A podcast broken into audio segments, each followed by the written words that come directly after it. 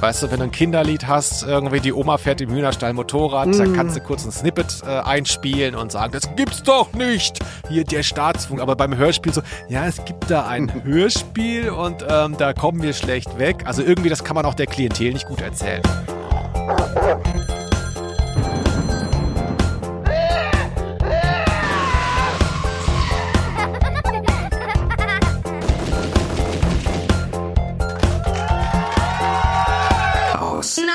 Der Rose. Von wegen, Ausnahme der Rose ist nur etwas für Kinderhörspiel-Nerds. Heute hören wir ein top-aktuelles Hörspiel zu einem top-aktuellen und zugleich doch wieder uralten Thema. Der Radiotatort von Franz Dobler behandelt nicht weniger als die Horrorclowns aus der SA-Gruft, die AfD. Mein Name ist Felix Scharlau. Begrüßen Sie mit mir den Mann, der Beatrix von Storch einst auf einer Corona-Leugner-Demo kennen und lieben lernte. Linus Volkmann. Heute hören wir Abendland und Untergang. Als Landtagsabgeordnete der AfD verspreche ich euch, ich verspreche euch, liebe Freunde, ich habe dieses Buch nicht in dieser einfachen Sprache geschrieben, die der Deutsche jetzt verwenden soll, damit es auch ja jeder Drohnendealer aus dem Kongo versteht. Hallo, liebe Leute, wir sind's wieder, Ausnahme der Rose. Und ich habe mir vorgenommen, neues Jahr, neues Glück. Du weißt schon, die guten Vorsätze. Mit dem Rauchen habe ich ja schon längst aufgehört, deswegen habe ich mir andere Sachen gesucht. Der Linus beschwert sich immer, ich würde zu wenig vorne einführen, was hier eigentlich los ist.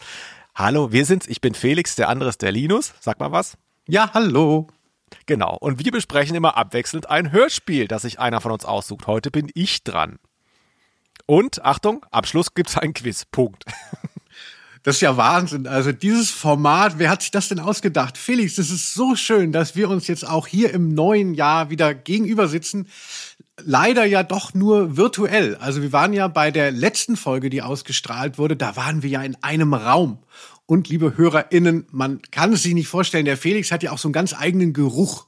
Diese so Lebkuchen, Essig und so ein bisschen Fett. Dachs. Dachs. Hm? Und das fehlt mir jetzt halt natürlich. Also dein pulsierendes Fleischkostüm damals in dem Hotelzimmer, das war wirklich mein Jahreshighlight. Ja, aber ähm, äh, schön, dich auch wieder hier in Köln zu sehen. Im Hintergrund sieht man ja Köln bei dir, die Skyline, toll. Den Dom, genau.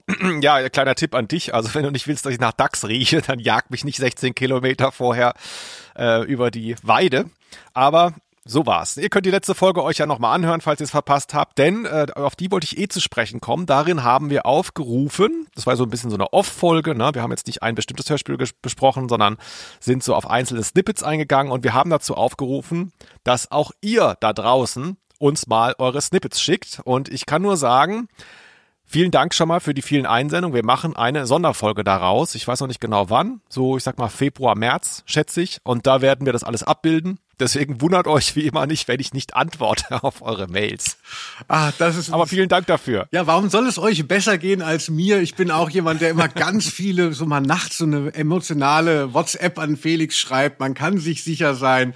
Blaue Häkchen höchstens. Also sind das, was drin ist. Aber Felix, schön, dass du jetzt schon so ein bisschen in dem Formalen drin bist. Aber sag doch mal, wie es ein neues Jahr läuft. Ne? Wie geht es dir denn? Ja, also richtig beschissen eigentlich. Nee, äh, es ist okay. Aber wie ich eben schon sagte, wenn, wenn das große Ziel mit dem Rauchen aufhören, wenn das irgendwie weg ist von der Liste, dann weiß man gar nicht mehr genau, wo kann ich mich denn noch selbst optimieren. Also, weißt du, jahrelang immer so, ah, ich muss mal mit dem Rauchen aufhören. Und jetzt so seit zwei Jahren nicht geraucht, denke ich so, hm, was kommt jetzt eigentlich? Irgendwie ist jeder Tag gleich seitdem. Du bist einfach jetzt perfekt willst du uns damit sagen? Es gibt nichts mehr, was man besser machen kann an diesem Mann und du hast recht, Felix. Bei mir ist es ja so ein bisschen so, dass ich, ähm, ich habe ja doch noch ein paar mehr Laster als du und falls ich möchte dich und die HörerInnen schon ein bisschen vorwarnen, falls ich heute etwas trister und erloschener klinge als sonst, das liegt daran, dass ich an dem äh, Movement, diesem Quäker-Movement, diesem Neo mitmache, Sober January. Ich weiß nicht, ob du weißt, was das heißt. January heißt Januar. Genau, ja. Beileid, sage ich nur. Ja. Ähm, aber hast es ja auch verdient. Hast ja auch, äh, glaube ich, gut reingelevelt schon wieder in den Januar. Ja, also ich habe an Silvester vielleicht schon das Pensum für das erste Halbjahr tatsächlich äh, verkonsumiert und deshalb äh, war es dringend erforderlich. Aber Felix, wie ist das für dich? Wir nehmen ja vormittags auf und ich sehe neben dir steht eine Flasche Maria Kron. Wäre das was für dich nüchtern im Alltag? Ja, wäre mal eine neue Erfahrung auf jeden Fall. Ich bin ja hauptberuflich Lastkraftwagenfahrer, also deswegen, das gehört zum guten Ton. Nee, ich, ähm, dieses Vormittagsaufnehmen habe ich mich ja anfänglich gegen gewehrt. Das war vielleicht sogar schon mal Thema in diesem Podcast, aber mittlerweile finde ich es auch ganz gut.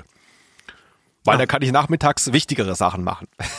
Spazieren gehen, FIFA spielen, weißt du? Sowas. Ah, der optimierte Felix, ne, also mit einem kleinen Glimmer am rauchfrei durch seinen spaßigen Alltag. Ach, wir wünschten alle, wir wären du.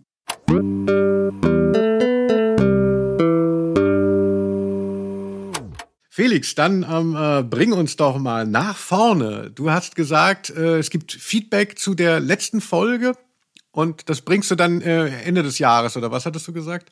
Ja, da hörst du einfach nochmal an. Auch für dich ist dieser Podcast da. Ne? Hör einfach nochmal rein, was ich gesagt habe. Nee, also ich wollte nicht zur letzten Folge was äh, ähm, hier vorlesen, sondern ich habe Feedback bekommen zu der Schwarzen Sieben, die wir gemacht haben davor. Hm, auch so eine Folge, die mich sehr überrascht hat im Nachhinein. Ich dachte, das ist so bewegt niemanden da draußen und es sind natürlich auch weniger Leute, man kann das schon auch merken an den Zahlen, aber die, die es kennen, die sind dann ganz begeistert. Also da kamen einige Mails von wirklich überraschten Leuten, die sich gefreut haben. Zum Beispiel auch von Philipp, das möchte ich mal kurz vorlesen, denn er hat was sehr Lustiges mitgeschickt. Ah, schwarze Sieben, wie schön. Vielen Dank für das Öffnen einer inneren Schatzschatulle und euch beiden für diese wirklich hochamüsante, interessante neue Folge. Dann schreibt er sehr lange, ähm, was er früher mit diesen Schwarze Sieben Hörspielen äh, gemacht hat und wie er die so erlebt hat und geht auch auf äh, Kurt Fethelke ein. Hatten wir uns jetzt geeinigt, wie man den ausspricht? Ja. Fetthake, oder? Ja, Fetthacke. Fetthacke, okay. Also den Regisseur des Schwarze Sieben Hörspiels, da haben wir auch drüber gesprochen, glaube ich, kurz. Und zwar hat er so eine Stammbesetzung an Kindern gehabt, wo eben auch Oliver Rohrbeck und so weiter dann oft dabei waren. Und der hat da ziemlich sklavisch an denen festgehalten. Und wenn dann irgendwo was gefehlt hat, dann hat er Leute auch mehrfach besetzt in einem Hörspiel. Und äh, darauf geht Philipp hier auch ein. Am absurdesten ist, äh, dass Hörspiel Bravo Schwarze Sieben. Für Eingeweihte, das ist das mit dem Baumhaus und dem Kätzchen vorne drauf. Oh, eine Katze. Katz. Hier spricht Santiago Ziesmer nicht nur Peter, den Anführer der Detektivbande, sondern auch die einzig andere größere Rolle, den Ausreißer Jeff. Auf dem Cover wird aber Alex Jago geschrieben als Sprecher. Diese Doppelbesetzung ist insofern etwas schwierig, als Peter und Jeff häufiger Dialoge miteinander haben. Im Anhang schicke ich euch ein Snippet von einem dieser schizophren anmutenden Gespräche. Das äh, sollten wir uns jetzt mal gönnen, finde ich. Da hören wir mal eben rein, oder? Aber warum suchen dich dann dein Onkel und deine Tante? Ja, warum wohl? Sie haben Angst, ich wüsste zu viel. Darum habe ich mich in eurem Baumhaus verkrochen. Darf ich hier bleiben? Ja, natürlich kannst du heute Nacht hier bleiben. Ja, wirklich sehr, sehr witzig. Also das äh, hätte ich auch gerne gehabt schon für die letzte Folge, als wir es besprochen haben. Hätte ich gerne da schon eingebaut, aber hier können wir es ja auch noch bringen. Vielen Dank dafür, dass ihr den wohl klügsten, unterhaltsamsten und bestaussehendsten Podcast im ganzen Universum weitermacht. Ich freue mich immer auf die neuen Folgen. Viele Grüße, Philipp. Hm, bestaussehendst. Ah, hm, Philipp. Njam, njam, njam. Das ist wirklich ein toller Mann. Ja, Felix, dann kann ich ja gleich weitermachen. Ich habe ja auch noch ein ähm, bisschen Feedback hier. Und zwar hast du mir das irgendwie weitergeleitet. Der Felix verwaltet ja diese legendäre ähm, E-Mail-Adresse. Da erreicht ihr den Felix und ähm, könnt versuchen, ihn mit Schmeicheleien, mit äh, MP3s zum Antworten zu bringen. Mal gucken, wem es gelingt. Und da hat der Felix mir etwas weitergeleitet mit ziemlichem Delay und einem äh, sehr negativen äh, Bescheid seinerseits. Weil ihr werdet sehen, der Text bezieht sich sehr positiv auf unseren Podcast, aber nur auf mich. Lieber Linus, danke dir für deinen hervorragenden Beitrag an diesem wundervollen und unterhaltsamen Podcast. Deine ungezwungene und humorvolle Art lockern doch stark den etwas harten und emotionslosen Part von Felix Scharlor auf. Ich bin froh, dass du dabei bist und dem Ganzen ein Herz und eine Seele verleihst. Ist natürlich nur ein Spaß. Felix ist auch ganz in Ordnung. Nur die Art und Weise, wie er das Wort durch ausspricht. Es klingt wie durch. Es löst in mir ein Gefühl aus, wie wenn jemand Fussel aus einem Teppich zieht. Welcher Dialekt ist das? Dort fahre ich niemals hin. Vielen lieben Dank, macht weiter so, Felix aus Norddeutschland. Danke, Felix aus Norddeutschland. Und da bin ich durchgedreht, als ich das gelesen habe. Äh, und wer sich jetzt fragt, warum Linus das so federfrei vortragen konnte vom Blatt, naja, er hat selber geschrieben. Oder? Das stimmt leider nicht, beziehungsweise ähm, äh, so denken die Leute tatsächlich über uns, Felix. Es ist aber auch so, das sind ja auch die Rollen, weißt du, wir, wir sind ja im Privaten ist genau umgekehrt. Der Felix ist der andere und ich bin, ich bin er und wir spielen das nur. Also macht euch keine Sorgen. Ja, also jedenfalls vielen Dank. Welcher Dialekt ist das? Dort fahre ich lieber niemals hin. Sehr gut. Ähm, und wer jetzt sich nochmal in Erinnerung ruft, dass ich diese E-Mail-Adresse verwalte, der kann sich ja mal vorstellen, was für E-Mails ich tagtäglich nicht an Linus weiterleite, weil ich ihn nicht zerstören will. Nämlich die, wo erwähnt wird, wie geil ich bin. Okay, einfach mal sacken lassen. So, dann würde ich sagen, wir fangen jetzt mal an hier. Großes Thema. Radiotatort. What the fuck?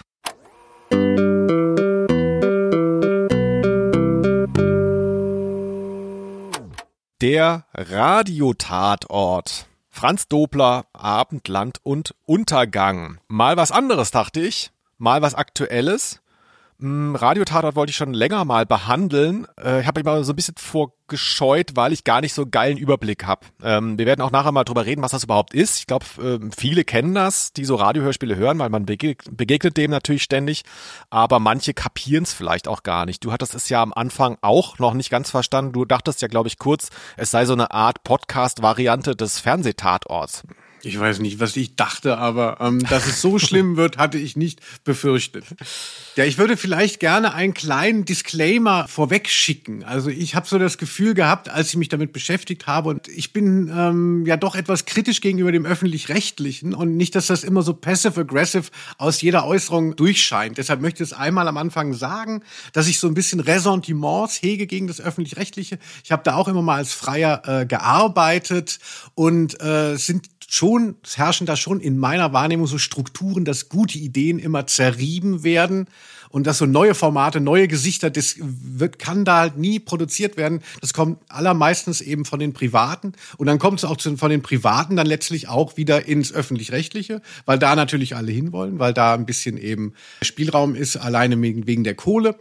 Das ist so meine Haltung dazu. Also falls ihr das Gefühl habt, so ah, Linus ist so ein bisschen sehr streng, das liegt daran, naja, also ich bin nicht so ein Fan und als ich das jetzt bekommen habe von dir, furchtbar. Na, gucken wir mal, was du nachher sagen wirst. Ähm, worüber reden wir hier überhaupt? Also, wir reden über den Radiotatort, der kommt einmal im Monat. Ich gehe nachher noch näher drauf ein, aber jetzt nur für euch, weil ihr das vermutlich jetzt nicht gehört habt. Es ist tatsächlich ein sehr aktuelles Hörspiel. Es hatte im November Premiere heißt das, glaube ich, nicht bei Hörspielen.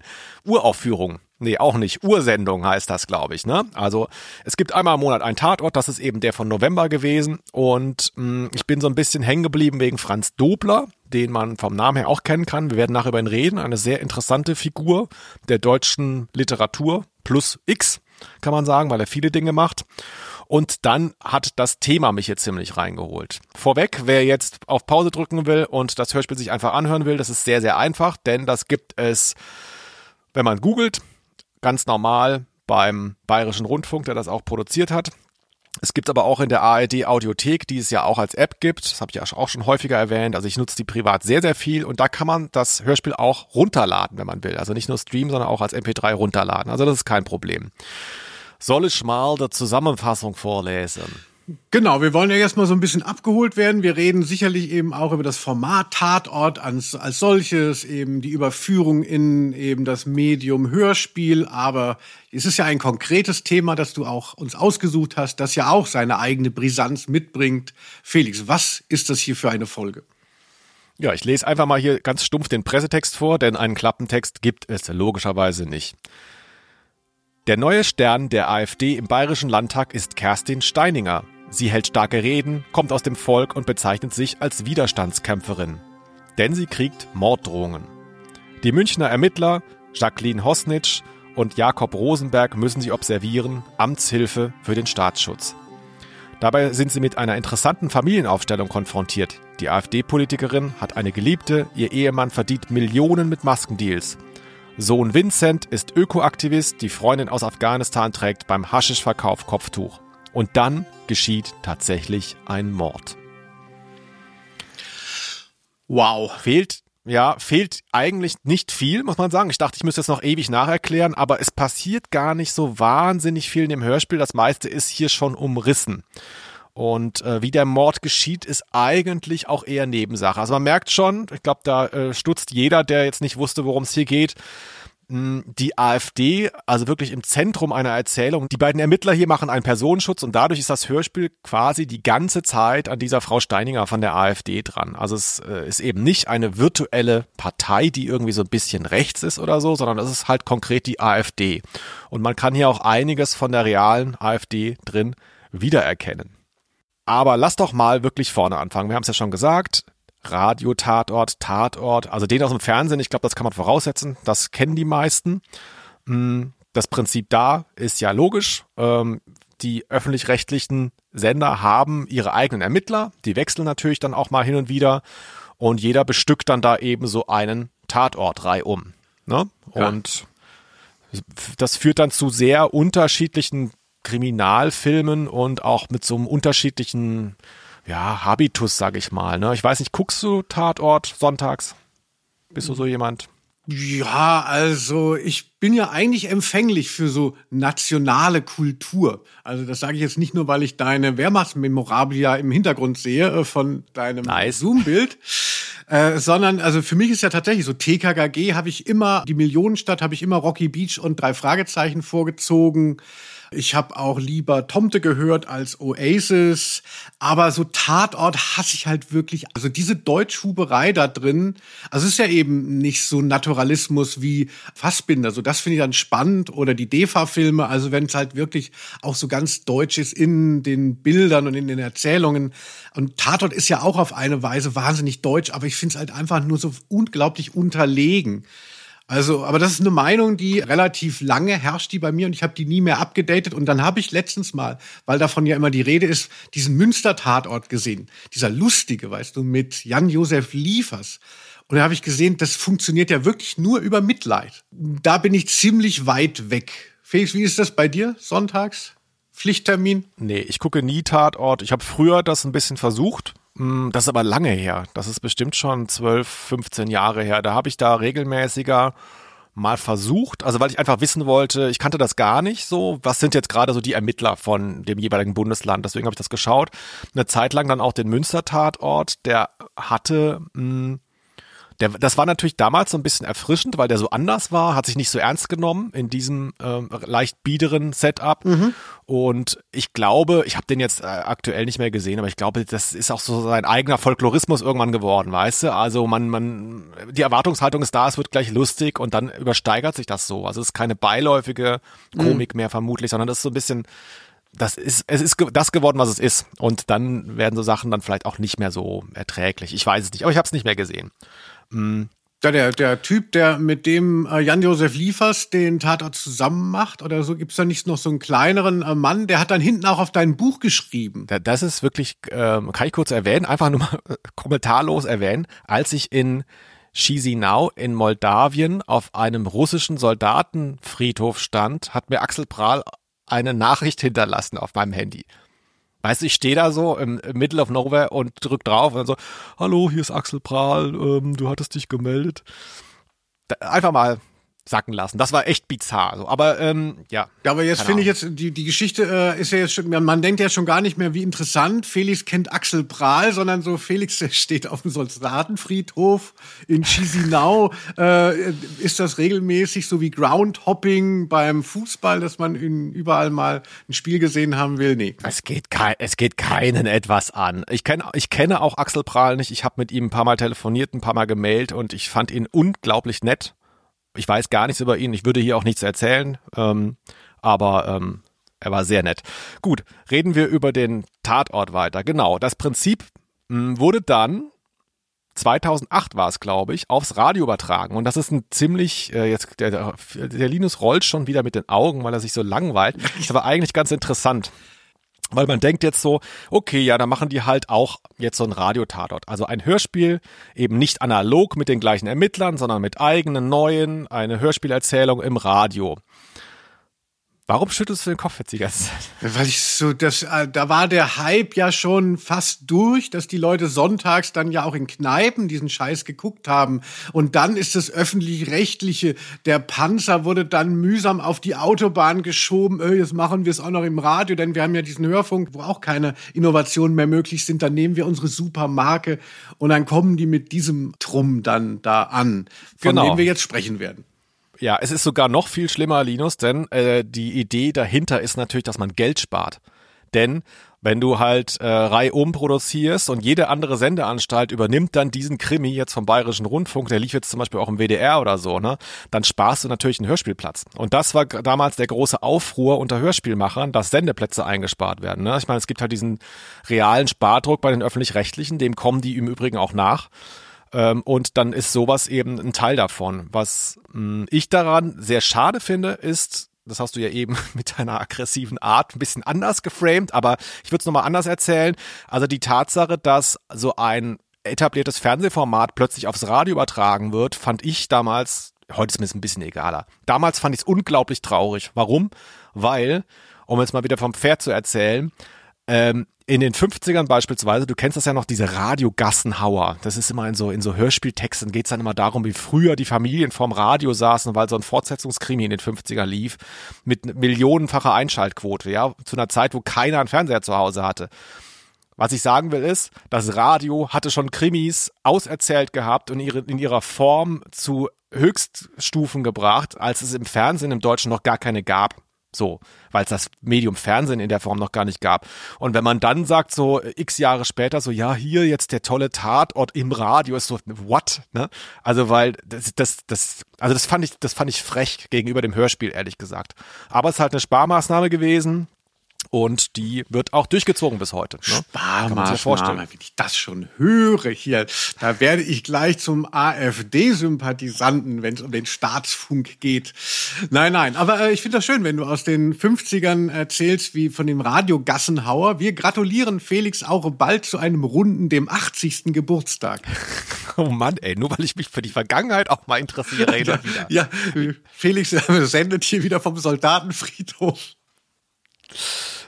Ich habe ein top aktuelles Hörspiel genommen. Ich bin mal gespannt, was du gleich wieder nimmst äh, beim nächsten Mal hier, was 50 Jahre alt ist. Naja, gucken wir mal. Ähm, was ich erzählen will, ist, diese Ermittler, die ich eben erwähnt habe, namentlich mh, Jacqueline Hosnitsch und Jakob Rosenberg, die sind quasi die bayerischen Ermittler. Die sind jetzt hier nicht einmal drin und dann kommen beim nächsten Mal andere, sondern von denen gibt's schon ein paar Hörspiele und äh, eben vor allem, das ist wichtig, auch ein paar Hörspiele von Franz Dobler. Das sind, denn das sind seine Ermittler. Also das ist jetzt, glaube ich, schon der fünfte Fall, den er für diese Ermittler geschrieben hat. Das nur am Rande. Das sowas ist wichtig, sowas ist wichtig. Aber ich folgere daraus, dass du weder ähm, Tatort im Fernsehen schaust, noch dir einen Radiotatort im Radio mal angehört hast, oder hast du? Kannst du dich, äh, äh, apropos, ähm, Moment, ich habe was im Mund. Fellknäuel.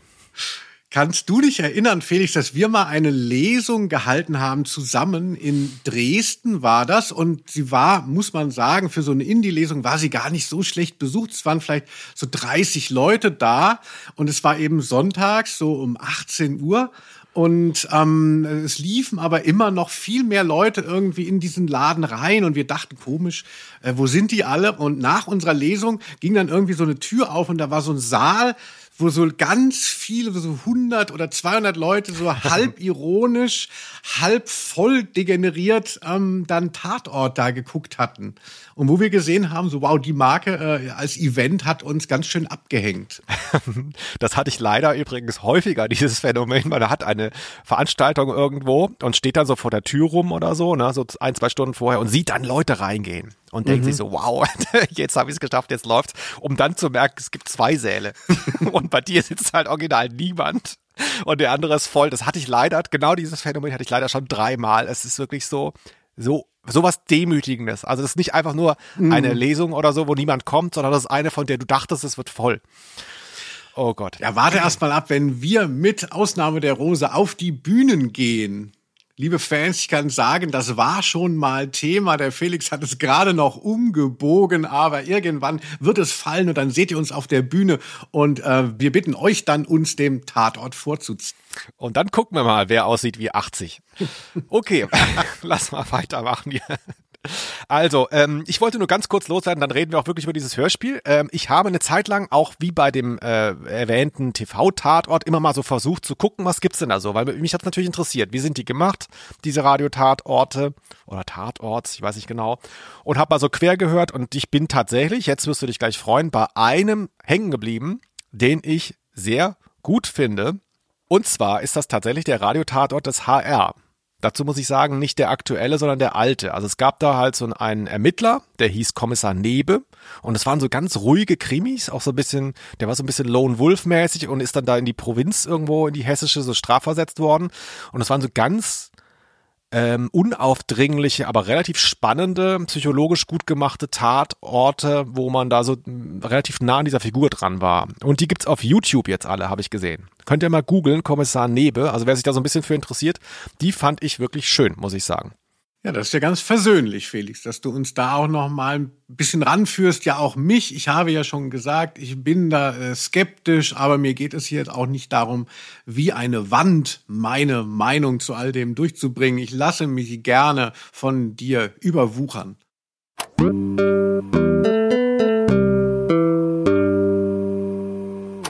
Wir haben es schon gesagt, der Star hier in Anführungszeichen ist tatsächlich die AfD. Das ist wirklich, äh, man, man horcht da wirklich auf und hört dann sehr genau hin, weil man sich denkt, wow, krass, äh, die öffentlich-rechtlichen machen ein Hörspiel, wo ähm, die AfD auftaucht. Und ähm, Spoiler, die äh, Kommissare hier, der eine ist ja auch Jude, äh, haben ein sehr, sehr negatives Verhältnis zur AfD, müssen aber eben auf diese Politikerin da aufpassen, dass der nichts geschieht. Also das ist ganz schön viel Reibung drin. Das ist eine relativ mutige Erzählung, behaupte ich mal. Du hast das Hashtag Staatsfunk schon angesprochen. Also ähm, da kann man sich auch ganz schön mh, mit in die Nesseln setzen. Aber äh, hier ist es geschehen und da muss man auch, glaube ich, direkt mal über diese Hauptfigur sprechen. Also ich meine jetzt nicht die Ermittlerin, sondern ich meine die Kerstin Steininger von der AfD. Ähm, wie war das für dich, als du das gehört hast? Hast du das Gefühl gehabt, das ist so komplett irgendwie Fantasy oder hattest du das Gefühl, das ist aus dem echten Leben gegriffen, diese Figur? Gibt ja so diesen Hass von den Rechten auf das öffentlich-rechtliche, den sogenannten Staatsfunk, weil man glaubt, da wird so eine bestimmte Politik auch gemacht, auch in der Kultur. Und ehrlich gesagt, wenn man dieses Hörspiel hört und äh, nur diesen Anfang, es beginnt ja eben mit dieser Rede, wir haben ja auch schon was daraus gehört, es ist wirklich wahnsinnig manipulativ. Also man soll sofort diese, alle Klischees von der AfD werden bedient und übererfüllt. Also ich hatte das Gefühl, wenn ich noch ein bisschen mehr belehrt werde von diesem Hörspiel am Anfang, gerade in dieser AfD-Figur, dann wähle ich selber rechts. Einfach nur, weil ich es nicht ertragen kann. Also, also ich finde es wirklich kontraproduktiv, diese, diese Dämonisierung, damit man da gleich auf der richtigen Seite ist und wie es einsteigt, auch in dieser Plattitüden mit Gendersprache und wogegen sie sich alles positioniert innerhalb von wenigen Sätzen. Es ist so platt. Also ich habe fast geweint. Ja, du sprichst an, nur zur Erklärung, am Anfang dieses Snippet, wir haben es schon gehört, wie du gesagt hast, die Brauhausrede. Da gibt's eine längere Rede von dieser Abgeordneten da, wo sie eben dann so agitiert äh, und wirklich durch mehrere Ebenen geht. Also die, die äh, geht um die Antideutschen, glaube ich, oder die Antifa zumindest und ähm, dann gegens Gendern und also wirklich so klassisch, als würde man jetzt so Tweets von der AfD lesen. Ähm, was ich übrigens in meinem Berufsalltag ständig tue. Deswegen muss ich zumindest mal ganz wertneutral festhalten, die Sprache ist relativ genagelt. Also man hat nicht das Gefühl so, wow, das ist ja irgendwie, äh, so reden die gar nicht, sondern das ist ziemlich genau, wie die reden. Das ist schon getroffen, ob man, ja, du, du bist jetzt, fandest es falsch, dass es dargestellt wird im Hörspiel, aber es ist zumindest relativ naturalistisch, behaupte ich mal, aufgegriffen. Also ich finde es in dieser Reihung natürlich äh, überzogen, aber du musst dir vorstellen, die Leute denken jetzt, du sendest vom Soldatenfriedhof und beruflich liest du AfD-Tweets. es kommt irgendwie, ähm, aber man merkt ja schon, dass du in einer anderen äh, Ecke ste steckst, aber ähm, ich finde es natürlich sehr lustig, wenn man es sich dazu mal so zusammenreimen würde. Ja, also, also es geht ja los. Du hast es ja gesagt, es ist ja eine Brauhausrede. Und da merkt man ja, dass es nicht nur Kerstin Meininger oder wie sie heißt, soll nicht nur ähm, äh, Alice Weidel oder so paraphrasieren, sondern es wird ja eigentlich dann auch immer nicht unter Hitler gemacht. Also es gibt ja diesen, dieses Momentum am Vortag des Angriffs auf Polen. Da war Adolf Hitler im Bürgerbräukeller in München und ist dem Anschlag, dem Sprengstoffanschlag von Georg Elser nur durch Zufall entkommen. Und jetzt geht es dann so los, die AfD-Folge, da redet die in einem Brauhaus, der halt schlecht zu kontrollieren sei und man fürchtet einen Anschlag. Also diese Hitler-Analogie ist auch so eine Frechheit. Also nicht, dass ich jetzt sage, so, ey, wow, äh, ich möchte bitte die AfD positiver oder weniger dämonisiert dargestellt wissen. Aber ich meine, wenn man so plump irgendwie da reingeht, dann äh, kann man ja nur noch zu den Konvertierten schon sprechen und jeder andere sieht sich in seinen Vorurteilen bestärkt. Oder wie hast du das erlebt? Ich habe das nicht negativ erlebt, weil das ist, äh, es geht um eine Abgeordnete aus dem Bayerischen Landtag, also in München, ähm, dass man da in Brauhäuser geht als Partei, weil das große Veranstaltungsorte sind, ist glaube ich total normal. Das macht die CSU ständig. Ähm, natürlich denkt man dann kurz an Hitler, aber ähm, ich glaube nicht, dass das jetzt noch so ein wahnsinniges Symbol war, ehrlich gesagt. Ähm, mir ist das woanders aufgefallen, da fand ich es ehrlich gesagt relativ clever, vielleicht ist das auch schon wieder überinterpretiert. Ähm, also zunächst diese Frau Steininger, die ist, ja, da ist viel Alice Weidel drin, ich habe das ja vorgelesen eben, sie führt eine lesbische Beziehung, hat sich von ihrem Mann getrennt. Ähm, da steckt aber auch noch mehr drin, also ich habe da relativ also so ein bisschen Alice Weidel ist da sicherlich drin. Ich habe aber auch gedacht an Frauke Petri und ihren neuen oder neueren Mann, Markus Pretzell. Ich weiß nicht, ob du da noch so drin bist. Frau Petri ist ja auch jetzt keine aktive Politikerin mehr. Ich glaube, sie hat da ihre komische Gruppierung da noch. Aber ähm, früher war sie ja eben wichtig für die AfD war ja mit einem Pfarrer verheiratet, dann getrennt und ähm, ist dann eben mit einem anderen Politiker der AfD zusammengekommen.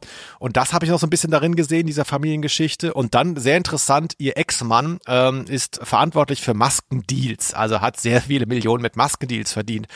Und das fand ich lustig, weil das ist ein Classic CSU-Toppers. Mhm. Also wenn du dir anschaust, wer ähm, hat irgendwie eine strafrechtliche Verfolgung oder ist sogar freigesprochen worden, weil das war ja teilweise legal, was die gemacht haben, wegen Massendeals gehabt. Das sind in erster Linie, glaube ich, Unionspolitiker und die allermeisten davon CSU-Politiker. Und das ist, äh, fand ich dann relativ funny, dass man so eine Zuschreibung von einer anderen Partei nimmt. Da las ich so ein bisschen, so leicht, also ist vielleicht ein bisschen überinterpretiert, aber da las ich so ein bisschen drin, so nach dem Motto, ja, so viel geben sich die beiden Parteien vielleicht auch nicht. Ne, es verschwimmt so ein bisschen in diesem Hörspiel. Das fand ich ganz clever. Kann aber auch mhm. interpretiert sein. Nein, Felix, also das ähm, wollen wir dir gerne äh, geben. Aber so insgesamt, dir ist die Darstellung der AfD zu plump hier, oder? Ja, also ich finde, das klingt für mich wie Satire ohne Pointe. Also so diese völligen Klischees aneinandergereiht und dann ist es noch nicht mal witzig gemeint oder es gibt noch nicht mal einen Gag, sondern man soll das dann für bare Münze da bekommen. Also es passieren ja ganz viele Sachen, die alle nicht wichtig sind.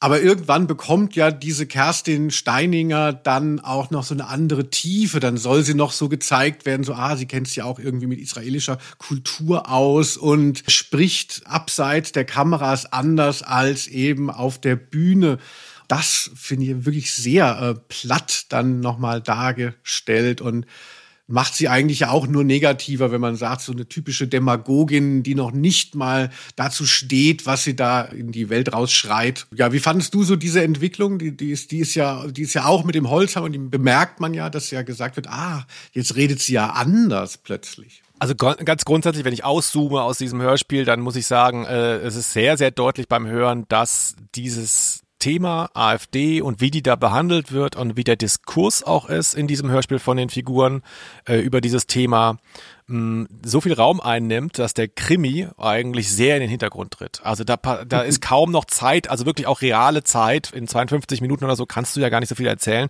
Da ist kaum noch Zeit, dass da wirklich was passieren kann, wo man so diese klassischen Krimi Plots und Wendungen und so weiter da noch einbauen kann, ne? weil halt sehr viel geredet wird einfach über dieses Thema.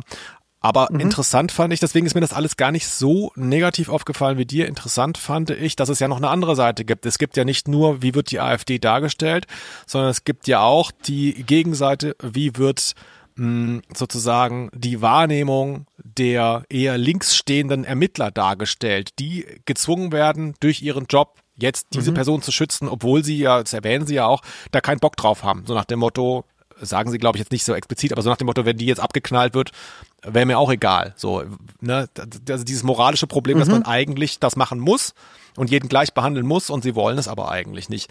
Mm, Und den Aspekt, den hast du jetzt ja noch gar nicht erwähnt, den fand ich ganz interessant, also so strukturell, also diese Reibung und diese diese moralischen Fragen, das sowas finde ich immer ganz gut bei Krimis. Ja, also aber ich sehe dann halt eben, dass die Ermittlerin möchte das nicht machen, repräsentiert letztlich natürlich den gewünschten Hörer, die gewünschte Hörerin und ähm, äh, vervollständigt eigentlich nur das Bild. Also ich finde, diese, diese Dämonisierung ähm, äh, wird da halt eher noch hermetischer. Es ist halt sehr, du hast es schon gesagt, ja, es ist sehr didaktisch. Also wir haben ja auch mal stellvertretend einen O-Ton, wo der männliche Ermittler, mh, der auch äh, Jude ist, wie auch Thema ist in diesem Hörspiel, wo er Adorno zitiert. Ich respektiere Ihr Interesse für politische Hintergründe, mein lieber Jakob Rosenberg, aber ich... Adorno hat die aktuelle Situation schon vor 55 Jahren in seinem Vortrag über die Aspekte des neuen Rechtsradikalismus vorhergesehen. Exakt. Taktik, Lügen, alles. Wir müssen einfach... Sie müssen mir zuhören. Ja, das sind so Stellen, da hatte man schon das Gefühl, puh, also auch sehr belesen alle, ne? Also können alle so auf einem, weißt du, Podiumsdiskussionslevel sprechen im Alltag. Wahnsinn, es ist überhaupt keine gesprochene Sprache. Es ist wirklich nur äh, in Überschriften und eben in solchen Konstruktionen wird sich da unterhalten. Und eben alles Mögliche, Felix, fliegt einem da ja um die Ohren. Wenn ich das noch sagen darf, also es geht ja nicht nur um die AfD und um den jüdischen ähm, Kommissar und Maskendeals, sondern es geht ja auch noch um Second Life, so Augmented Reality von dem Computer Crack, dieser Ökoaktivistensohn ist ja eben auch so ähm, irgendwie da engagiert und braucht dafür Geld. Dann geht es aber auch noch mal um Klimakleber. Es geht um, es wird einfache Sprache, wird mit Gendern verwechselt auch oder gleichgesetzt. Also einfache Sprache, das, was man jetzt so weiß, dass, dass, dass man eben auf diversen ähm, Webseiten oder in irgendwelchen Regierungsverordnungen oder so, dass da dann eben einfache Sprache benutzt wird, damit das nicht so viele Leute ausschließt. Und dagegen ähm, stellt sich ja auch diese AfD-Abgeordnete und nimmt es halt quasi, als wäre das dasselbe wie Gendern, kam mir auch komisch vor. Also jedenfalls, es kommt wahnsinnig viel vor. Auch was du jetzt gesagt hast mit dem äh, jüdischen Kommissar, dann äh, wird ja auch nach dessen Bruder gefragt, der irgendwo in einer Institution arbeitet. Und das wird ja alles nicht ähm, äh, mehr aufgenommen. Also es gibt ganz viele, so es gibt so ein Stichworte Porn, also äh, und das kommt alles nicht mehr vor. Und ich denke, da hält man, da versucht man noch so zu tun, als wäre das so ein Krimi-Topos, dass man halt so ein paar falsche Fährten legt und die sind dann halt in Form von solchen Buzzwords und äh, so, so schrillenden Sachen. Ja, aber dadurch, dass die halt nicht mehr aufgegriffen werden, wirken sie halt auch unglaublich oberflächlich. Auf mich natürlich. Also äh, dir ist doch auch aufgefallen, dass du, dass man am Anfang bei einem Krimi denkt, ah, ich rate mal mit. Und Ja. hier ist man dann schnell so an einem Punkt, weil es, das Verbrechen kommt ja auch sehr spät, muss man sagen. Bei einem klassischen Tatort äh, steht ja am Anfang eigentlich Ja. immer der Mord. Das ist ja hier überhaupt nicht der Fall. Der steht ja am Ende. Genau, man hat halt die Unheilsahnung, weil es eben darum geht, sie kriegt Morddrohungen und sie glaubt dann auch immer, äh, da wollte gerade jemand was von mir, wollte mich irgendwie umbringen und dann stimmt es auch teilweise gar nicht. Ja, das stimmt schon. Also das funktioniert wie, nicht wie ein klassischer äh, Krimi, das, das ist richtig. Hm, wegen dieser Stichwortartigen Erzählung, also diesem Springen, was du eben erwähnt hast, muss man allerdings auch sagen, das ist aber auch ein Wesenskern der AfD. Also ich behaupte, die Partei ist hier eigentlich gut dargestellt, weil sie sich, ich versuche es wirklich neutral zu formulieren, nicht weil ich jetzt politisch neutral bin, sondern weil ich nicht den Fokus so darauf lenken will, so die Idioten, sondern das ist in der Art, glaube ich, eine andere Partei als andere. Nochmal. Äh, dieses Stichworthaftigkeit passt sehr gut zu denen, weil es viel um Verweigerungshaltung geht. Die AfD macht ja wenige politische Angebote konkrete. Es wird wenig konkret gefordert, was irgendwie umsetzbar ist. Also schau dir die Sachen an, die auf den Plakaten stehen. Das sind Schlagworte letztlich, Freiheit. Und wenn man, wie gesagt, sich mal anschaut, was die tagtäglich die Abgeordneten teilweise dann bei Twitter raushauen, da wird konzertiert geguckt, wo ist der Aufreger des Tages. Irgendwer postet irgendwas Wokes und dann gehen da alle drauf. Ne? Also genau, die arbeiten letztlich wie ähm, die Welt oder die Bildzeitung auch arbeitet. Wo ist der Aufreger? Wie können wir uns mit unserer Haltung da positionieren? Und dann gehen alle drauf. Und das ist tatsächlich, kommt auch in diesem Hörspiel ganz gut durch. Also so dieses immer springen auf irgendwas, was einem nicht passt und das dann so ähm, ansprechen. Ja, das würde ich dir, dir auf jeden Fall auch äh, geben wollen. Also mein, meine, es wäre wirklich auch naiv von mir zu sagen, ach, man müsste das etwas differenzierter betrachten.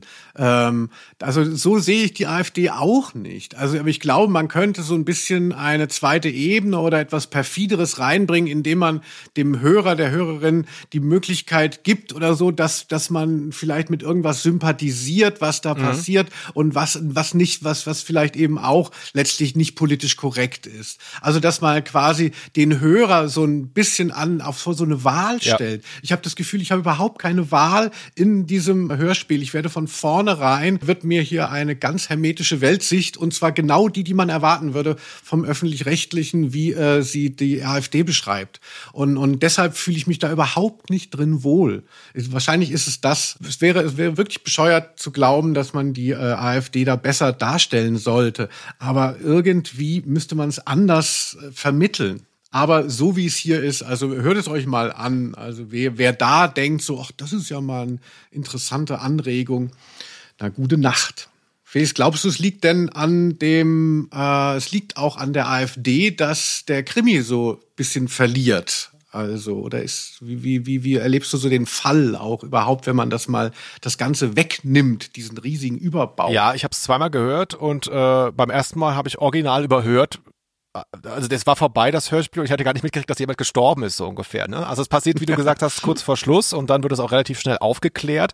Und mit Aufklärung meine ich auch nur, es gibt ein Geständnis. Also mehr würde ich jetzt will ich jetzt auch nicht spoilen, aber es ist tatsächlich so jetzt Ermittlerarbeit, die man ja gerne mal so äh, dann erwartet in der Konvention eines Krimis, so, ey, was müssten wir mal überlegen, was könnte da sein und so, findet gar nicht statt, weil halt dieser Diskurs die ganze Zeit so viel Raum einnimmt und das Unangenehme, diese, diese Tätigkeit ausüben zu müssen, das ist viel Thema dann waren, ne? dass sie den Job eigentlich nicht wollen. Ja, und dann ist es auch schon vorbei. Also klar, als Krimi hält das jetzt nicht so gut her. Ich war wirklich so, ich war neugierig, wollte mal über den Sound gucken und dachte so krass, AfD im Hörspiel. Hm, warum mhm. gibt es da keinen Skandal zu? Frage ich mich jetzt nach dem Hören erst recht. Hm, liegt vielleicht daran, dass, äh, keine Ahnung, äh, ein Hörspiel es ist zu kompliziert, weißt du, wenn du ein Kinderlied hast, irgendwie die Oma mm. fährt im Hühnerstall Motorrad, da kannst du kurz ein Snippet äh, einspielen und sagen, das gibt's doch nicht. Was ist los mit den Leuten, ne? Hier der Staatsfunk, aber beim Hörspiel so, ja, es gibt da ein Hörspiel und ähm, da kommen wir schlecht weg. Also irgendwie, das kann man auch der Klientel nicht gut erzählen. Nee, das ist wahrscheinlich schützt es das tatsächlich, dass es auch sehr diffus und verworren ja auch ist. Es sind 50 Minuten und äh, man kann eigentlich dann doch ganz gut folgen, aber es ist Kraut und Rüben letztlich, was da passiert. Also es ist jetzt auch nicht so, ich hatte dann gedacht, so, ah, wie könnte man da, könnte man da ein paar Stellschrauben drehen, damit das eine gute, äh, ein guter Krimi wird. Aber im Endeffekt, das ist so wie wenn man sagen würde, so hier, bau mir ein äh, Lego-Raumschiff und, und jemand gibt einem dann, das Kind gibt einem dann volles Katzenklo zurück. Da sagt man auch nicht so, ja, knapp daneben, sondern es ist einfach vollkommen gescheitert für mich. Also äh, als, als Krimi und auch als Lehrstück, als Brechtschiss keine Ahnung, was es da sein will. Aber wir können vielleicht noch mal über die Familienaufstellung äh, reden. Das ist ja eigentlich auch so was Psychologisches. Ja. Wie gefällt dir da so ein bisschen das, das Inventar? Wer ist dir da noch aufgefallen? Da sind ja einige, es wird ja viel angeboten. Ja, es ist natürlich, mh, äh, es will so ein bisschen divers rüberkommen. Äh, das, was du dir eben noch gewünscht hast, ist ja irgendwie auch drin, aber vielleicht auch wieder zu krass, ne? Also man, es wäre ja langweilig, wenn jetzt dann irgendwie der Sohn ist auch rechts und die Freundin ist auch rechts. Ja klar, da kannst du nichts erzählen. Du brauchst ja Reibung, ja? Jede Geschichte braucht einen Reibung, Konflikt, und dadurch kommt es zu einer Handlung, sonst gibt es keine Handlung. Und der Sohn hier ist, äh, wie schon erwähnt, ist irgendwie so, so, so links und hat eine Afghanin als Freundin. Und das ist dann wieder fast too much. Also, ne, das wirkt dann auch schon wieder so ein bisschen unrealistisch. Absolut. Die wohnen auch irgendwie alle zusammen. Also es gibt einen großen Streit um eine sehr gut liegende Wohnung. Ähm, und da hat man das Gefühl, jeder hat da noch sein Zimmer, ist interessant. Also äh, die Geliebte und die Frau Steininger sind da irgendwie und der Ex-Mann ist aber auch noch da, weil es ja auch seine Wohnung ist. Und der Sohn ist auch da und die Ermittler auch. Also man fragt sich, wie groß ist denn diese Wohnung? Jeder ist in einem anderen Raum. Mm, also das habe ich nicht so ganz gerafft zum Beispiel. Und dadurch hat das so was Ja. Kammerspielartiges auch. Ja, die Wohnung ist ja dann auch, glaube ich, der, der, die Implikation für den Mord oder so. Die Wohnung ist total wichtig. Die liegt äh, am Münchner Hauptbahnhof. Äh, als sie dann observiert werden muss, dann ist so klar, ja, warum sind die da so gerne? Weil natürlich, wer, wer schon mal an Hauptbahnhöfen in großen Metropolen äh, war, also ich wohne ja hier in Frankfurt, da ist, würde man jetzt nicht so gerne um den Hauptbahnhof rumwohnen, aber überall möchte man da nicht wohnen, weil natürlich ist es da laut und ähm, äh, ein großer Schmelztiegel. Also ich finde, selbst das ist schlecht beobachtet. Dieses, diese wichtige geografische Sache mit dieser Wohnung ist einfach Quatsch, was das für eine tolle Lage sein soll. Ähm, direkt am Münchner Hauptbahnhof. Na, das wird, themati das Na wird thematisiert. So, warum wollen Sie denn hier zwischen all den Ausländern wohnen am, am Bahnhof? Ausgerechnet Sie. Und dann sagt sie ja, ja, das wird hier Genau. aufgewertet und dann wird das total teuer, das Grundstück. Also die Wohnung hat einen immensen Wert. Und ähm, dann wohnen hier bald nur noch Deutsche. Ich glaube, so in die Richtung sagt sie das dann auch.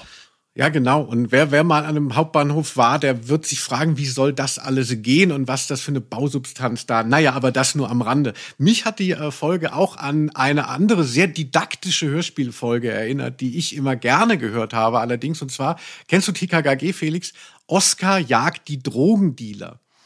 Das war mal eine Folge, die wurde mit so einem, mit so einem Schulprojekt äh, organisiert, realisiert. Da ist man dann an so eine Schule gegangen und hat dann, wollte so ein Stück über Drogen machen mit den, mit TKKG. Und daraus wurde auch ein sehr didaktisches Werk. Das heißt eben Oscar jagt die Drogendealer. Und selbst das ist eigentlich noch ein bisschen realistischer oder lustiger zumindest. Und da ist mir noch mal, das, das möchte ich noch mal ganz kurz unseren Fans sagen, wie die Droge heißt bei Oscar jagt die Drogendealer, die da ähm, erfunden wird. Da geht's eben um eine neue Droge und es interessiert mich jetzt als Junkie natürlich immer sehr so, was ist gerade Neues auf dem Markt? Und zwar heißt die, ich habe ich hab sofort Begehrlichkeiten entwickelt, Heatstroke. Mhm. Ist die ganze Zeit so, oh, er ist gestorben an Heatstroke. Sehr gut. Da dachte ich so, ah, das hätte ich sein können. Das klingt gut. Schade. Und das ist eben auch so was, wo ich, wo, also, also so eine sehr, ähm, naja, wo, wo das Belehren schon irgendwie äh, von vorne mit eingeschrieben ist. Und ich finde das schade, dass man, wenn man sich traut, die AfD in so einen Tatort zu bringen, das hast du ja auch gesagt, das fasziniert dich ja, dass man sich so an so einen Realismus rantraut. Und dass es dann so ähm, äh, endet, also finde ich wirklich ein bisschen schade, weil irgendwie ist der Mut dann doch wieder typisch äh, öffentlich-rechtliches irgendwo zerrieben worden, weil noch zwei Leute äh, Ideen hatten und irgendjemand hat noch gesagt, wir müssen den Klimakleber reinbringen und dann irgendwann war es Schrott. Ja, Grüße. war es so. Man weiß es nicht genau. Also nach meiner Ansicht. Also Felix sieht es anders. Der, wollen wir mal über den Autor sprechen? Sehr gerne. Franz Dobler, den Namen jetzt schon ein paar Mal erwähnt. Das ist auch der Grund, weshalb ich bei diesem Hörspiel hängen geblieben bin, denn ich wusste nicht, dass Franz Dobler Hörspiele schreibt aktuell. Hm. Warum mir der Name was sagt, ist relativ einfach. Das ist ein Autor, der schon länger von sich reden macht mit unterschiedlichsten Sachen. Ich glaube, er ist auch DJ oder sowas gewesen oder immer noch. 1959 in Bayern geboren, mh, viele, viele Bücher geschrieben und er hat sich, ich glaube, dadurch habe ich ihn kennengelernt, so in den Nullern spätestens ist er zu so einer Art deutschem Country-Experten geworden. Er hatte ein Buch geschrieben, unter anderem über Johnny Cash, eine Johnny Cash-Biografie, die habe ich leider immer noch nicht gelesen, habe aber oft gehört, sie sei sehr gut. Und der lief auch so rum. Der hatte, glaube ich, jetzt nicht so Fransen oder so, also jetzt nicht so westernmäßig, aber der hatte immer, glaube ich, so, so Cowboy-artige Accessoires in der Richtung.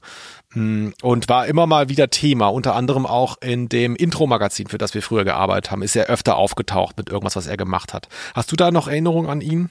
War so ein bisschen der bayerische John Peel. Also er hat, er hat wirklich da äh, auch immer Musik entdeckt, hat über das äh, alternative Label Trikont aus München Platten veröffentlicht und kuratiert und war auch eben als Autor sehr geschätzt. Also mir sagt Franz Dobler tatsächlich dahingehend auch was, wahrscheinlich schon ein bisschen geschmäcklerisch, diese Erinnerung, kennt trotzdem nicht ja. jeder. Aber ich bin ihm jetzt nie begegnet. Und ich möchte auch nochmal sagen, weil ich mich ja jetzt so etwas negativ geäußert habe über das Stück, ich bin mir sicher, dass äh, es gar nicht an Franz Dobler lag. Für den ist es ein lukrativer Job. Und ich finde es gut, das zu machen. Und das wird dann halt einfach in der Arbeit mit den Wünschen, die dann da alle drauf zusammenklappen, wird das dann irgendwie zerrieben. Also da bleibt der Content oft auf der Strecke. Also ich könnte mir vorstellen, das ist so ein typisches Ding, wenn man dann mit Franz Dobler äh, im Wirtshaus säße und sagt so, du, das mit der AfD war jetzt vielleicht bisschen komisch, kam der Tatort drüber, dann sagt er, ach Gott, frag mich mal, was da alles im Hintergrund abgelaufen ist und ich würde es jetzt auch keinem äh, mehr zeigen. Also ich glaube nicht, dass er darauf stolz ist, aber vielleicht stimmt es nicht. Ja, nur der, nur der Vollständigkeit halber, das habe ich jetzt eben noch nicht äh, vorgelesen. Er, das wusste ich nicht, ist seit vielleicht noch nicht so lange, seit vielleicht eher 15 Jahren, ja, oder 10 Jahren, weiß ich nicht genau, schreibt er relativ viele Krimis. Also weil ich war tatsächlich überrascht, so hey, wie Franz Dobler schreibt einen Radiotatort. Ich habe das gar nicht gerafft. Aber ich bin ja auch kein Krimileser. Er ist da tatsächlich, hat mehrere Bücher geschrieben und war da auch in irgendwelchen Bestsellerlisten im Bereich Krimis ähm, in den letzten zehn Jahren unterwegs und hat da auch auch irgendwie, glaube ich, Preise auch abgeräumt oder so. Also der ist schon etabliert, der ist jetzt nicht zufällig da auf diesem Job. Ähm, ich habe Franz Dobler ja tatsächlich mal ähm, kennengelernt, wobei ich kenn ah. kennenlernen vielleicht auch schon wieder etwas in Anführungszeichen setzen sollte. Mein erstes Buch wurde veröffentlicht bei einem Verlag aus Augsburg. Das ist insofern wichtig, als dass auch Franz Dobler in Augsburg lebte zumindest. Ich weiß nicht, ob er es noch tut. Mm, und da gab es einen Verlagsabend, wo ähm, viele Autoren eingeladen waren. Da war so eine Freizeit, da konnte man sich kennenlernen. Dann habe ich dann halt diese anderen Leute oh. da kennengelernt. Und da hat man äh, so Kurzlesungen wurden dann gemacht. Mm, und ich war da auch und sollte, glaube ich, als erster oder zweiter lesen, weil ich war nicht so bekannt. Weißt du, da war Jan Off zum Beispiel war noch da und Dirk Bernemann beispielsweise. Schöne Grüße von mhm. dieser Stelle aus. Und also so wirklich etablierte Leute, die auch so Rampensäue sind und die haben teilweise auch so eine Art Poetry Slam eher gemacht. Das ist vor ziemlich genau zehn Jahren gewesen. Und ich habe das vor Ort erst kapiert, dass auch die ganzen Leute, die da kommen, eher so Poetry Slam hören wollen. Weißt du, so vorgetragene Gedichte und alles ist so geschrien und so. Und ich saß dann da, hab so einen Text gehabt, der gar, der, ah, der nicht, nicht gut funktioniert hat auf zehn Minuten, der so einen langsamen Humor hatte. Und es hat überhaupt nicht funktioniert. Es war eine Katastrophe. Aber es wurde vorher gesagt, Franz Dobler steht auf der Gästeliste. Und ich so, ach, wie krass, vielleicht kann man mit dem mal reden. Und auf jeden Fall sitze ich dann da vor diesem unglaublich, war, das war richtig voll, die Lesung, muss ich auch sagen. Äh, umso schlimmer, dass es wirklich totenstill war. Ich habe gelesen, hat keinen interessiert. Ich sah in die Gesichter, weißt du, guckst ja immer so hoch, so ganz höflich und dann siehst du ah, komplette mhm. Langeweile. Und dann sah ich hinten Franz Dobler reinkommen, denn er hatte tatsächlich so ein Country-Accessoire an, irgendwas, eine Jacke oder so. Und ich habe auch sein Gesicht so erkannt und dachte, ach krass, Franz Dobler, immerhin der ist da. Und als ich dann so drei Minuten später nochmal aufsah, sah ich dann, wie er wieder rausging. also er er hat nicht mal die zehn Minuten meiner Lesung durchgehalten. Und da war ich ein bisschen traurig, habe ich dann auch nicht mehr gesehen. Also scheinbar ist er direkt wieder nach Hause. Keine Ahnung. Ach Mensch, das lag bestimmt nicht an dir. Bestimmt hat er einen dringenden Anruf bekommen oder so. Es war irgendwas. Notfall Genau, da ist er mit seinem Pferd nach Hause geritten. Nee, also äh, gut, aber das nur, das nur am Rande. So als Typ. Ach, das ist aber eine schöne Geschichte. Als Felix. Typ finde ich den eigentlich ganz gut. Ja, ja. Aber du warst ja auch mit den Stimmen nicht zufrieden, habe ich im Vorgespräch gehört. Genau, also ich würde gern das auch nochmal erwähnen, weil man hört mich jetzt so, dann denkt man so, Gott, Linus, er hat ja im Disclaimer schon gesagt, der frustrierte Affe, was will er denn? Es geht halt nicht besser. Die AfD kommt doch schlecht weg, sei doch zufrieden. Ich finde, diese Haltung, die dieser Radiotatort hat, dass es halt alles auch nur so eine Farce ist, dass es halt alles nur so eine woke Oberfläche ist, finde ich, wird deutlich in der Sprecherin auch dieser afghanischen Asylsuchen Suchenden. Wird gesprochen von Mira Huber. Also wird von einer ganz weiße Frau, spricht das in schönstem Hörspiel Hochdeutsch. Es ist überhaupt keine Rollenprosa.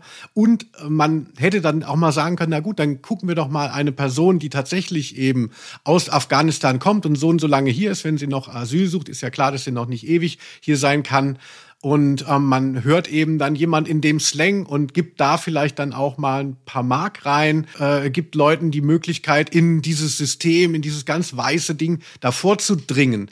Aber es wird halt einfach nur behauptet, ach, wir haben hier, ach, wir kümmern uns so und wir machen das so divers.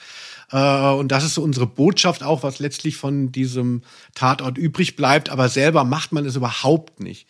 Also das hat mich gestört. Also ich sage ja nicht, dass jeder, dass, dass man nicht irgendwas spielen kann. Also, also es ist ja kein Blackfacing, also wenn eben jetzt Mira Huber den afghanischen Flüchtling spricht. Aber also ich finde, dass man da nicht auf die Idee kommt, mal irgendjemand, aber Felix, was ist es für eine rein weiße Produktion, die sich da so divers gibt? Linus Volkmann ist wütend. Ja, äh, aber dann, äh, oh Gott, es tut mir leid, das ist es gibt ja dann noch so, ähm, es gibt eine Radiomoderatorin, die heißt Prinzess Playmobil, die hört, die Kommissarin hört immer deren Sendung.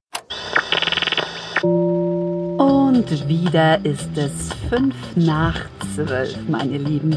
Das ist nicht symbolisch, politisch, ökologisch gemeint, nein. Das ist nur die Uhrzeit.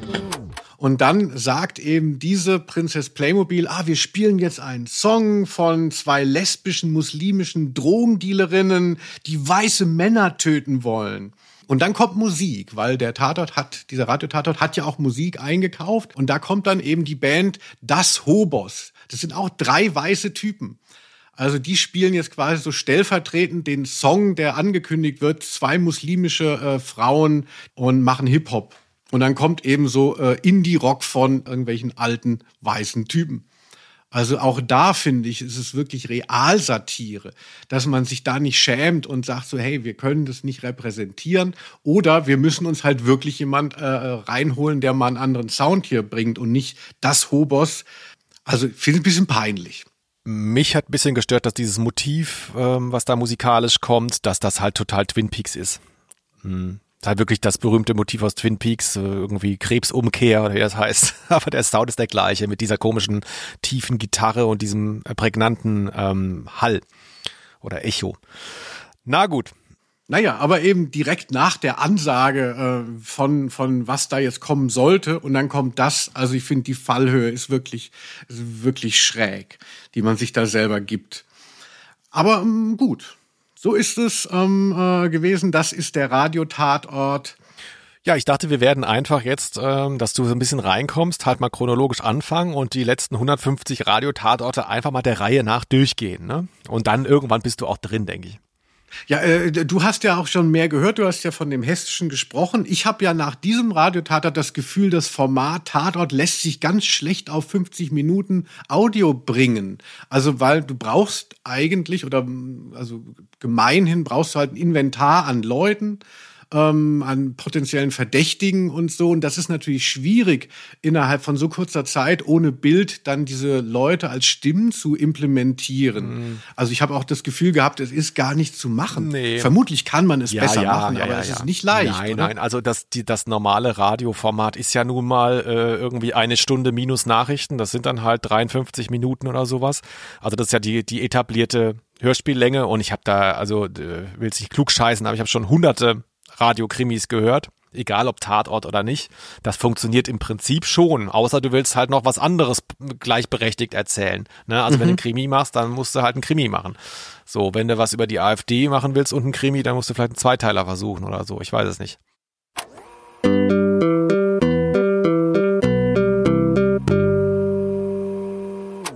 Wir sind hier schon fast an einem Ende, wenn da nicht das Quiz wäre. Oder? Ah, oh, toll. Also, wie gesagt, ich empfehle den Radiotatort. Alles, was ich vorher gesagt habe, das war auch so ein bisschen mäkelig. Jetzt im Nachhinein schäme ich mich auch so ein bisschen. Also, gebt ihm eine Chance. Ja, seit Linus in der AfD ist, sieht er halt manche Sachen in der Welt einfach ein bisschen anders. Das muss man nicht mal zugestehen. Es läuft halt einfach auch viel schief in dieser oh Bananenrepublik. Tut, tut. Ähm, deswegen kann es sogar sein, das wäre auch eine Premiere, aber ich halte es heute für möglich, dass du die Antwort auf mein Quiz kennst. Ich bin mir nicht sicher, ob du das nicht weißt. Wenn du es nicht weißt, dann ist es vielleicht eine spannende Frage. Und zwar habe ich hier was zu der AfD. Deine Quizfrage ist, die Strategie der AfD beruht seit Jahren darauf, symbolisch möglichst weltoffen zu wirken, um damit zu kaschieren, wie rechtsborniert und staatsfeindlich viele Haltungen und Aktionen der Partei sind. bekannt, glaube ich. Ja. Wer ist das Thema eines dieser Tage anlaufenden Dokumentarfilms? A. Eine ehemalige türkischstämmige Klimaschutzaktivistin, die derzeit in der AfD Karriere macht. B. Ein ehemaliger jüdischer Callboy, der derzeit in der AfD Karriere macht. C. Eine ehemalige transsexuelle Sportlerin, die derzeit in der AfD Karriere macht. Oder D. Ein ehemaliger schwäbischer RAF-Unterstützer, der derzeit in der AfD Karriere macht. Ach herrje. Ich glaube, ich habe es sprachlich gar nicht gut formuliert. Also ehemalig bezieht sich nicht auf türkischstämmig, sondern auf Klimaschutzaktivisten. Also es geht um jemanden, tatsächlich, es ist ein deutscher Dokumentarfilm, auch mit öffentlich-rechtlichen Mhm. Mitteln. Und da habe ich den Trailer gesehen, der läuft, glaube ich, jetzt irgendwann an. Und da geht es entweder um eine ehemalige Klimaschutzaktivistin, einen Callboy, eine transsexuelle Sportlerin oder einen RAF-Unterstützer, der jetzt aber in der AfD ist und da eben ähm, weit nach oben strebt. In Berlin übrigens. Du scheinst das nicht zu wissen, glaube ich. Nein, ich weiß es nicht. Äh, Also ich halte einiges für äh, eher abwegig, so Klimaschutz. Also das ist, glaube ich, albern. Davon muss man nicht wirklich zurücktreten. Ich denke auch, in der AfD kann man behaupten, man möchte nicht, dass die Welt im Wasser versinkt, ohne sich klimaschutzmäßig äh, jetzt engagiert zu zeigen. Ähm, ich würde denken, am realistischsten, ich nehme einfach mal, was am realistischsten wäre. Äh, vermutlich ist es das nicht. Also der ehemalige RAF-Terrorist. Da dachte ich jetzt, du nimmst es nicht, weil du dich doch so gut auskennst mit der RAF. Na, das, da hätte ich jetzt gedacht, das nimmst du nicht, weil du glaubst, es wäre dir schon begegnet, wenn es wahr wäre. Ist auch falsch. Ah, Es ist tatsächlich ein Dokumentarfilm, der heißt Goldhammer, der dieser Tage anläuft, habe ich gesehen mit einem absoluten Staunen, denn es geht in diesem Trailer erstmal darum, hey, äh, das Leben der Reichen und Schön. Äh, Ich war jahrelang schwuler Callboy und habe ein Vermögen verdient, aber es gibt auch noch etwas anderes im Leben. Und dann sieht man ihn, wie er mit Beatrix von Storch Plakate klebt. Der ist äh, Listenplatz 5, glaube ich, in Berlin in, bei der AfD, weil die wählen ja jetzt neu. Ein schwuler, ja. schwuler jüdischer Callboy. warum nicht vielleicht helfen ja auch, wenn Marginalisierte in die AfD vordringen? Aber da sind ja, da sind es ja scheinbar auch schon gewesen. Es gibt ja auch ähm, äh, schwarze äh, AktivistInnen da und Homosexuelle. Das scheint ja auch nicht zu helfen. Aber gut. Vielen Dank, Felix, für diesen interessanten Quizbeitrag. Also wirklich, was du da immer wieder Ja, rausziehst. ich hatte das äh, vorgestern erst gesehen, den Trailer, oder so vor drei Tagen oder so, und dachte, den, den Film gucke ich mir an. Also ganz unvoreingenommen, weil das einfach, die Story ist so absurd. Ich schaue mal, bin gespannt. Ja, Linus, ich glaube, dann sind wir auch schon am Ende. Mit schon meine ich, es ist schon wieder Stunde vier des Podcasts angebrochen. Mm. Tut mir leid, dass dich das Öffentlich-Rechtliche nicht so befriedigen konnte, wie du es gerne wolltest. Aber es ist trotzdem ein besonderes Hörspiel gewesen. Mm, Schauen wir mal, was als nächstes kommt, würde ich sagen, oder? Weißt du es schon? Ja, es wird wieder unheimlich bei uns. Oh, oh. Es geht noch mal um die AfD. Genau. Danke fürs Zuhören. Wenn ihr irgendwie Anregungen habt, meldet euch, gebt uns Sterne, hier, da, dies, das, jenes. Wir sehen uns, äh, beziehungsweise sprechen uns in zwei Wochen wieder. Mein Name war Felix Scharlau und du warst. Linus Volkmann, macht's gut. Tschüss. Ciao aus. Name der Rose.